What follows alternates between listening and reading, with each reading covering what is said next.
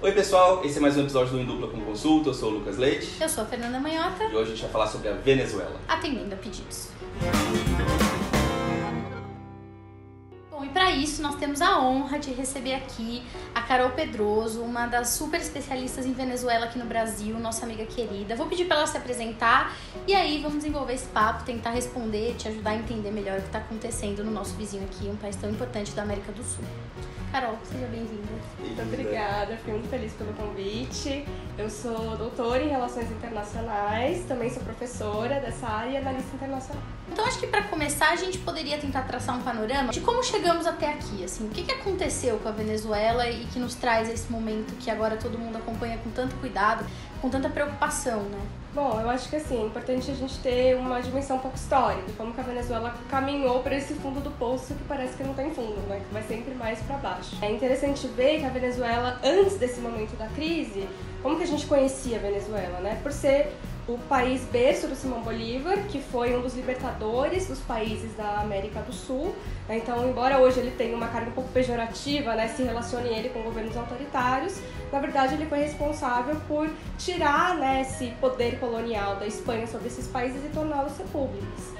É um país muito bonito, muito diverso, então tem vários biomas ali presentes. É um país que é caribenho, que é amazônico, que é andino e que historicamente é um país conhecido por receber imigrantes. Então tem comunidades europeias de vários países, mesmo povos do Oriente Médio, pessoas que fugiram das ditaduras militares na América do Sul e que foram para lá. Né? A Venezuela foi um país que conseguiu preservar a democracia por bastante tempo no período da Guerra Fria. Mesmo muitos americanos foram morar lá por conta da indústria petroleira. Então eu acho curioso a gente pensar, por exemplo, que a Venezuela culturalmente é um dos países mais próximos dos Estados Unidos. Né? O beisebol é o esporte mais popular do país, não é o futebol. Foi um país que viveu um boom muito interessante nos anos 70 do ponto de vista econômico. Né? A gente teve o boom do petróleo, eles sendo um país petroleiro receberam muito dinheiro. Né? Então eles eram uma sociedade de uma classe média consolidada. Na China a gente tinha Cuba, né, que era um, um, regime autoritário ligado ao comunismo. Nos outros países a gente tinha regimes autoritários militares próximos aos Estados Unidos e a Venezuela era como se fosse um oásis. Acontece que nos anos 80 né, o preço do petróleo caiu e eles passaram por, um, por maus bocados. Então é inclusive uma crise muito parecida em termos de características com a crise atual né? ou seja, de falta de comida, de falta de remédios, numa proporção muito menor, obviamente. Um dos ápices dessa crise na Venezuela nos anos 80 foi o Caracas, que teve uma repressão militar muito grande contra a população que protestava contra a crise. Mais ou menos uma semana, morreram milhares de pessoas. Até hoje a gente não tem o um número certo porque foram tantas que muitos corpos se perderam, enfim. Comparando, por exemplo, com a repressão desses anos mais recentes do governo de Nicolás Maduro, o número de mortos em protestos é de mais ou menos 200 pessoas. Então, assim, a gente tem uma dimensão da violência que foi isso. E foi nesse cenário que surge o famoso Hugo Chávez. Né? Ele vai surgir primeiro como um militar golpista que vai tentar dar um golpe no presidente que comandou esse caracaço e depois ele vai construir toda uma carreira política e vai conseguir se eleger democraticamente como presidente em 99. Então ele é de um país que é extremamente dependente do petróleo, que no decorrer do século XX destruiu todo o seu aparato produtivo, não ligado ao petróleo, eles não produzem nada do que eles comem. Tem um problema de desindustrialização, né? Muito grave. Estava latente, estava escondidinho ali na Venezuela um problema de soberania alimentar de muito tempo. Que eles conseguiam resolver porque eles sempre tiveram muito petróleo, então eles vendiam petróleo e compravam comida. Vendiam petróleo e compravam remédio. Agora eles não estão dando conta de fazer isso. Mas a gente tem, depois da chegada do Chávez ao poder, ele se depara com uma burocracia estatal que estava viciada de 40 anos de revezamento bipartidário, é, que é aquilo que é chamado de ponto firro, é, e que cria uma resistência muito grande. Então, essa burocracia começa a boicotar o governo do Chávez. Né? Inclusive, a empresa estatal de petróleo, que é a PDVSA, para de produzir petróleo para forçar o governo a renunciar. Então, teve uma oposição muito grande à figura do Chávez dentro do Estado. Ele começou a tirar essas pessoas, começou a demitir e começou a trazer gente dele. O problema é que essas pessoas que ele chamava não estavam capacitadas para esses cargos. A gente tem várias outras questões também implicadas, mas eu acho que as principais são uma estrutura econômica que vem se deteriorando há muitos anos e que piorou, principalmente no final do chavismo, na passagem do Chávez para o Maduro, e tem também uma polarização política tão absurda que não se chega a nenhum consenso. Né? Então são as duas principais pontas dessa crise, a política e a econômica. Então a Carol fez esse panorama sensacional de como que a gente chegou até aqui, né, de todo esse processo de construção dessa Venezuela moderna. E a pergunta que a gente tem que fazer é, bom, Maduro agora é presidente, né, ele assumiu depois da morte do Chávez e aparentemente agora foi reeleito, teve uma eleição agora recente, mas muita gente tem contestado essa eleição. A gente quer saber o seguinte, por que que há tanta contestação sobre a ideia de legitimidade do Maduro? Bom, na verdade essa contestação ela já está presente desde 2013, quando ele foi eleito pela primeira vez. Então Chávez ele governou a Venezuela de 99 até 2013. É, e nesse período ele conseguiu consolidar uma hegemonia chavista na política. Ele disputou a última eleição dele em 2012, ele já estava muito doente, mesmo assim ele ganhou. E antes de tomar posse, ele faleceu. E aí surgiu meio que um limbo. A Constituição venezuelana ela não foi muito clara para relatar esse tipo de situação. O vice dele nessa chapa que foi eleita era o Nicolás Maduro. E na época, quem presidia a Assembleia Nacional, que é o poder legislativo do país, era um chavista chamado Diosdado Cabello. Então, ficou um limbo na Constituição, não ficou claro que quando o presidente morre antes de tomar posse, quem assume para organizar as próximas eleições seria o vice que foi eleito com ele ou se seria o presidente da Assembleia Nacional. Aqueles que defendiam a posse do Cabello diziam que se o Nicolás Maduro assumisse e organizasse as eleições em que ele mesmo concorreria, ele de alguma forma seria beneficiado. Né? Então isso já surgiu uma dúvida se aquilo foi constitucional ou não. Bom, o fato é que ele foi eleito exatamente um mês depois que o Chávez morreu, então vocês imaginem, um líder extremamente popular, que naquele momento tinha entregue um país que não estava numa situação tão complicada como está agora. O desaparecimento físico desse líder foi um trauma para a população. Né? Então, um mês depois da morte dele, o que se esperava? Que Maduro seria eleito com uma margem de votos gigantesca. Isso não aconteceu. Ele ganhou por menos de 1% de diferença do opositor, que era o Henrique Capriles. Talvez se a eleição tivesse sido alguns dias depois, o Capriles poderia ter virado. Ou seja, o próprio chavismo desconfiava da figura do Maduro. Então, até na época que o Chávez estava muito doente, no momento em que ele escolhe o vice, na verdade ele já estava escolhendo o herdeiro. Né? Já se sabia que a doença dele não tinha muito o que ser feito.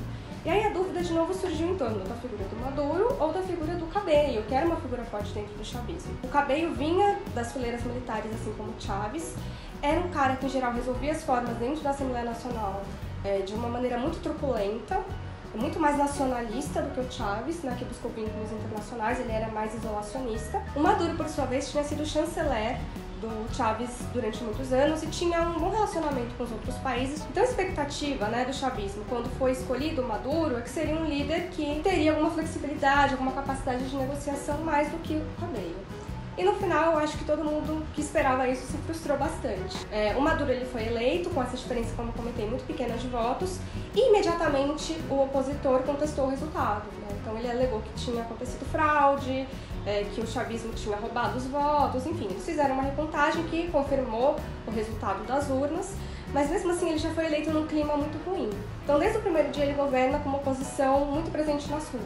E ele é um líder com bem menos carisma que o Chávez, muito menos preparado e que tem uma dificuldade muito grande de lidar com a força. Em geral, líderes fracos utilizam da força de uma maneira exagerada. E foi o que aconteceu, né? Principalmente a partir de 2014, uma série de, de protestos nas ruas fez com que o governo agisse de maneira muito repressiva né, contra esses movimentos. Então, a legitimidade do Maduro enquanto líder democrático vem sendo questionada. Então a gente tem uma série de impasses que aconteceram de 2014 para frente.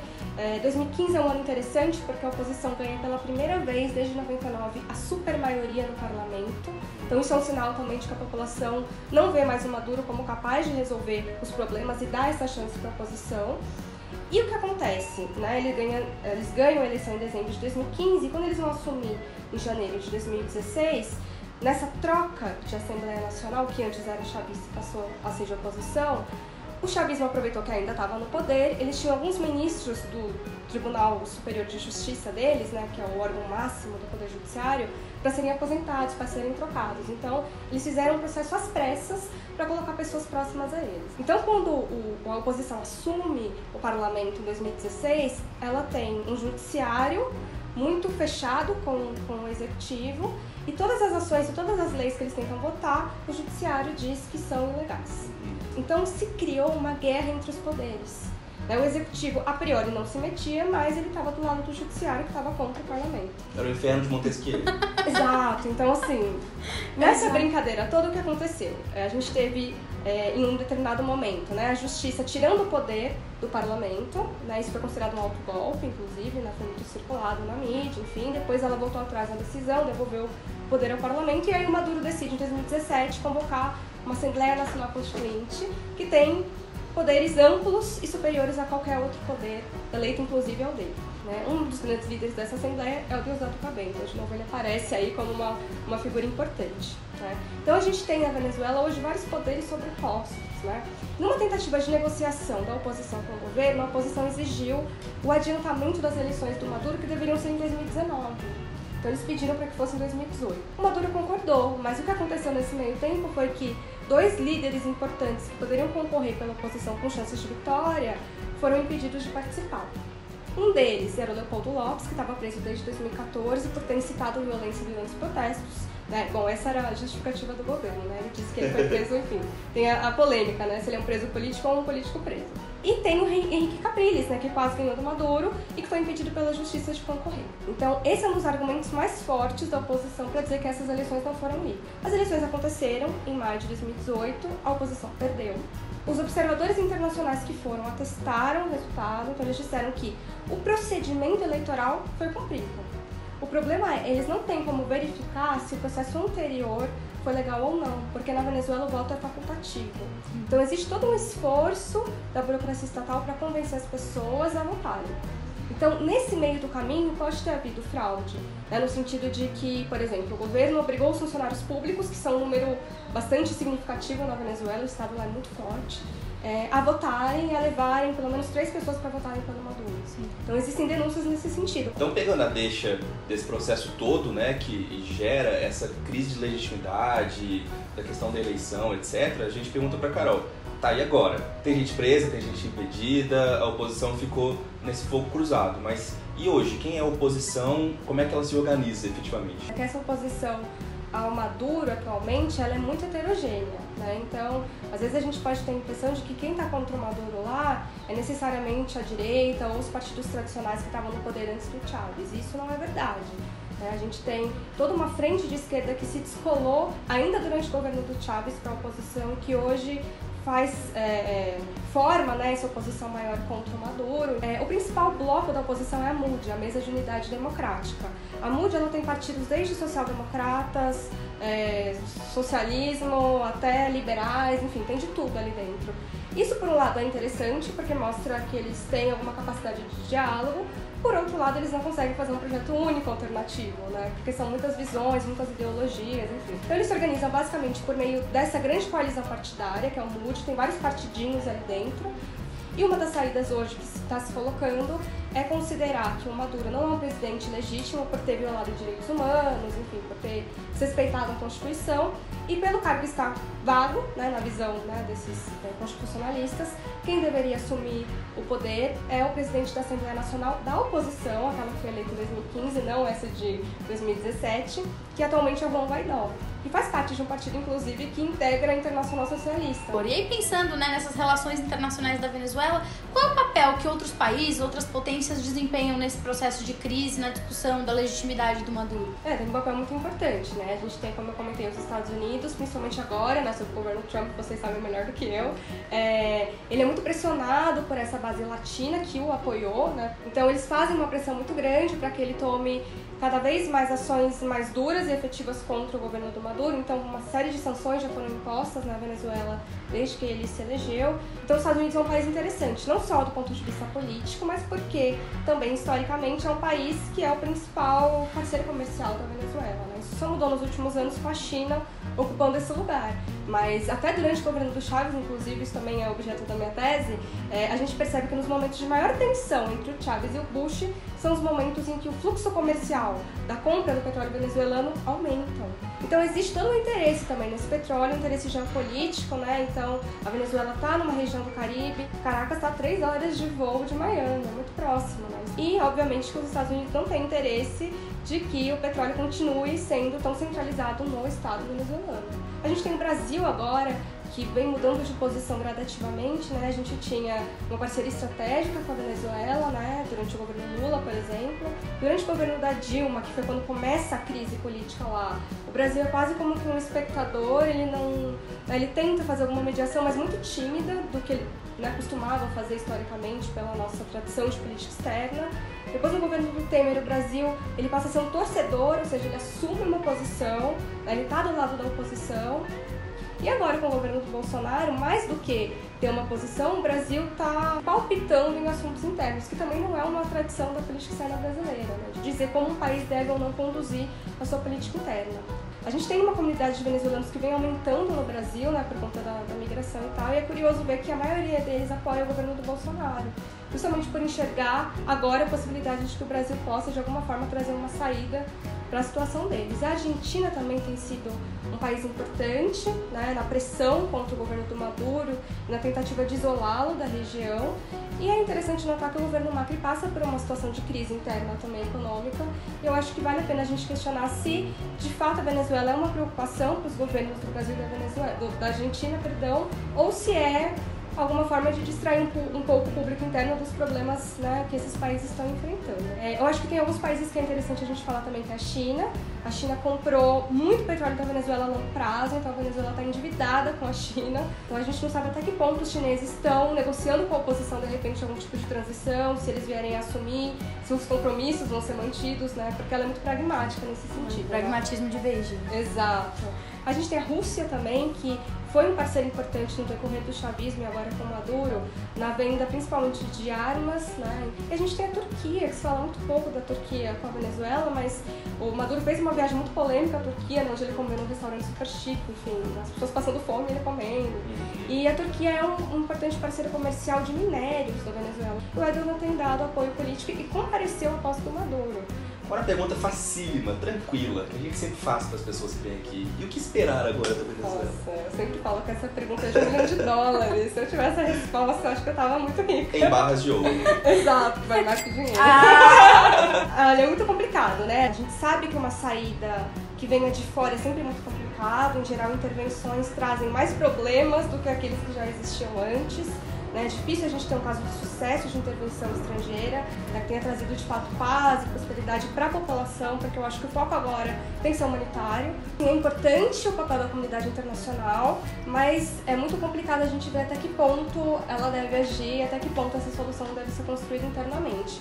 O problema é que o horizonte atual é de zero diálogo entre governo e oposição, porque se a gente for levar de uma maneira mais profunda a análise, o que a gente está falando agora na Venezuela, em termos domésticos, é quem vai controlar a renda do petróleo? É o governo ou é a oposição? É, eu acho que a comunidade internacional tem ter um papel, mas o foco tem que ser humanitário. É muito complicado fazer esse tipo de intervenção política ou militar, ou mesmo sanção econômica, porque no final quem acaba sofrendo é a população. É, os líderes continuam tendo uma vida boa, querendo ou não, né? Então, nós queríamos agradecer a presença da Carol, que mais uma vez aqui abrilhantou o EDCC, né, nos ajudou a esclarecer essas questões todas. Seja sempre bem-vinda. Obrigada. E para você que está por aí, não curtiu as nossas redes sociais ainda, Vai aparecer tudo para você aqui, as do canal, as nossas, a da Carol. Se você quiser saber mais sobre Venezuela, fique à vontade para procurá-la. E não se esqueça de ativar as notificações, se inscrever aqui no canal, deixar seu comentário, usar a hashtag EDCC Responde se você quiser fazer alguma pergunta. Então, valeu pessoal, obrigadíssimo de novo, Carol. Foi um prazer, a gente adorou. Valeu pessoal e até o próximo episódio. Tchau, tchau. Gente, eu acho que se a Venezuela fosse uma drag do RuPaul, ela seria a Valentina. Porque ela é linda, ela é exuberante, né? Coisa meio misa, assim. Exato, ela se acha excepcional, mas quem convive com ela não necessariamente tem essa mesma impressão. Então eu acho que é uma boa comparação. You look like linda evangelista! Adorei.